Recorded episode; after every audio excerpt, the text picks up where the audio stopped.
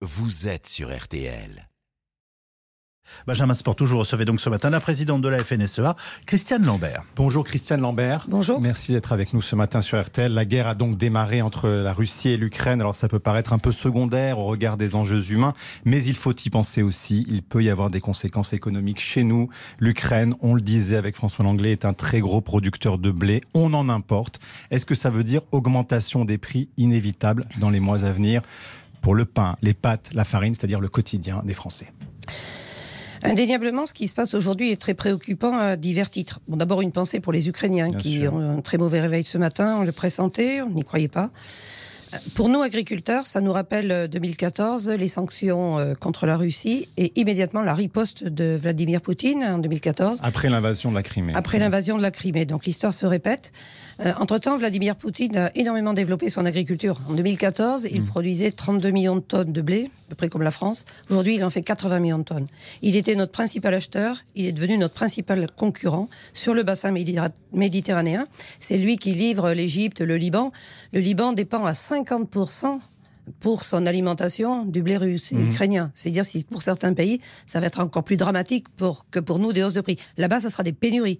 Chez nous, déjà, la nuit dernière, il y a eu une augmentation de la cotation du blé, du maïs, mhm. etc., plus 6%. Donc euh, le fait que ces deux pays, euh, Russie et Ukraine, mhm. soient concernés très directement va impacter le marché mondial et ça risque de créer des manques, donc des hausses de prix. Des manques, de la pénurie, donc des hausses de prix, vous me dites très concrètement sur le pain, encore une fois, sur les pâtes, sur ces produits du quotidien? Oui, bien, bien, sûr, mais aussi sur l'alimentation du bétail. et donc sur la viande, sur le lait, sur, euh, en cascade, sur l'ensemble des produits. Que vous pouvez l'évaluer, vous pouvez l'évaluer, Christiane Lambert? Alors, nous sommes en train de... Nous avons demandé à nos analystes d'approfondir et à différents analystes d'approfondir pour voir quelles peuvent, être, non, les, quels peuvent être réellement les impacts sans affoler les populations. Oui. Euh, très souvent, il y a des, mouvements de, de, panique qui peuvent mm. conduire aussi à des, stratégies qui ne sont pas les bonnes. Euh, de combien sera la proportion d'augmentation Dans une baguette de pain, vous savez, la part de blé est très faible. Je vais pas revenir sur des débats qu'on a eu à d'autres moments. Euh, par contre, pour l'alimentation animale, déjà depuis un an, euh, l'alimentation pour les animaux a augmenté de 20%. 20%. Les engrais, les engrais, la Russie, le gaz, le gaz, les engrais, les engrais ont augmenté de 79% en un an. Les engrais, c'est un intrant pour l'agriculture très important. Si on n'arrive pas à avoir assez d'engrais, ou si les engrais augmentent encore, les charges seront plus élevées, et donc les produits seront plus chers. Et donc la viande a, augmenté. Et là, vous dites il peut y avoir une crainte d'augmentation sur la viande. Mais vous savez, je mm. crois qu'il faut aussi dire mm. aux, Français, on n'a pas eu la pédagogie du coût de l'alimentation en France. En France, mm. depuis 30 ans, il est dit aux Français, vous allez pouvoir manger moins cher, venez chez moi, c'est moins cher, on rase gratis, etc. On a fait venir des poulets ukrainiens, plus 173% de poulets en 15 ans d'Ukraine et de Pologne. Et donc la France a effondré sa production. Il y, a plusieurs éléments qui entrent en ligne de compte. On est dépendant aujourd'hui d'un certain nombre de choses. On, produit des engrais en France, mais on les produit avec du gaz russe.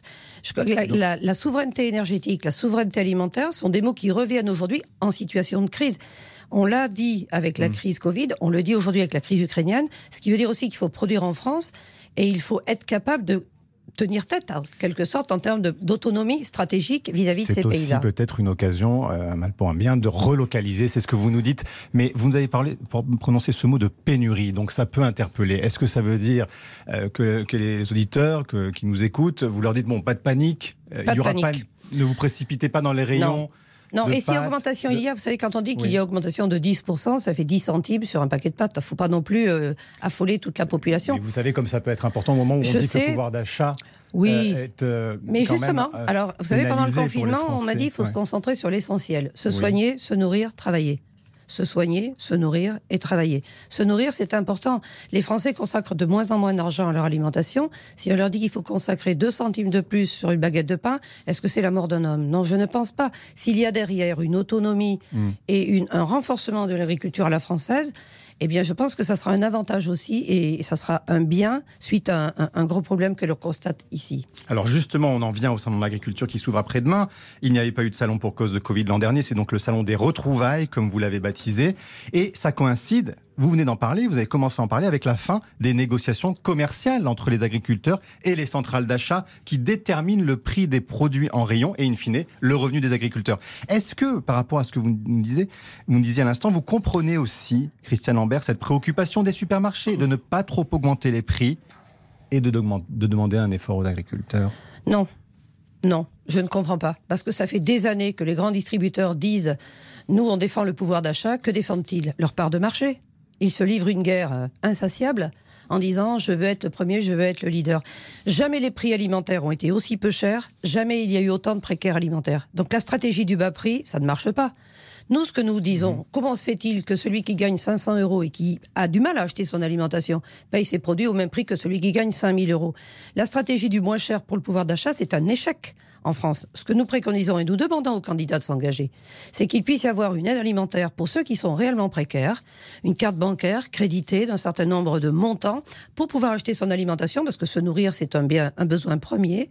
Mais par contre, mmh. toujours tirer les prix vers le bas et assécher l'industrie mmh. agroalimentaire, assécher l'agriculture française eh bien, c'est une destruction. Vous savez, le recensement général de l'agriculture, vous l'avez dit souvent ici, pourquoi avons-nous perdu 100 000 exploitations Pourquoi mhm. ben, Parce qu'il y a une étreinte financière qui contraint les agriculteurs. Beaucoup voudraient rester, mais quand il n'y a pas de revenus, ils s'en vont. Donc, cette stratégie de l'alimentation pas chère en France, L'inflation alimentaire pas en France. alimentaire, mais une carte bleue alimentaire. Oui, mais voilà. Et l'inflation alimentaire en France, 1,4% l'année dernière.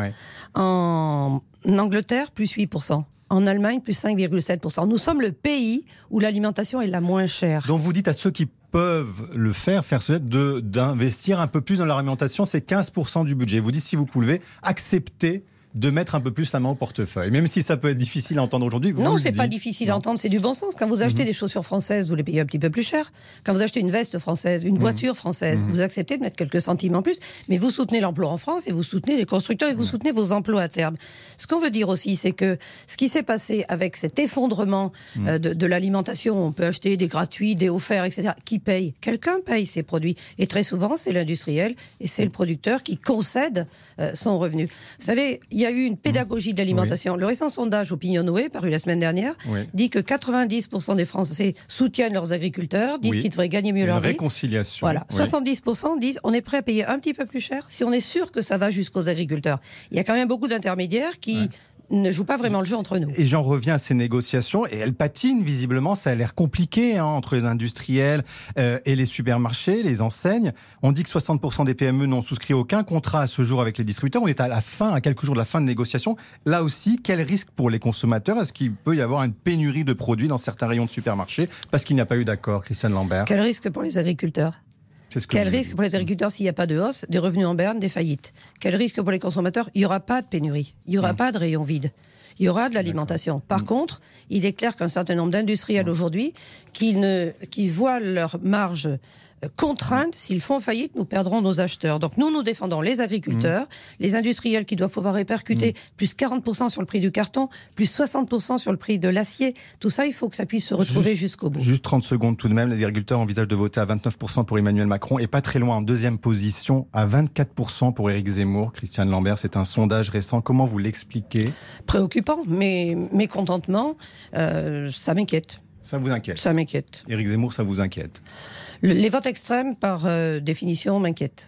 Merci beaucoup, Christiane Lambert. Bonne journée à vous. Merci à tous les deux. L'intégralité de l'entretien est à retrouver sur notre application mobile. Euh,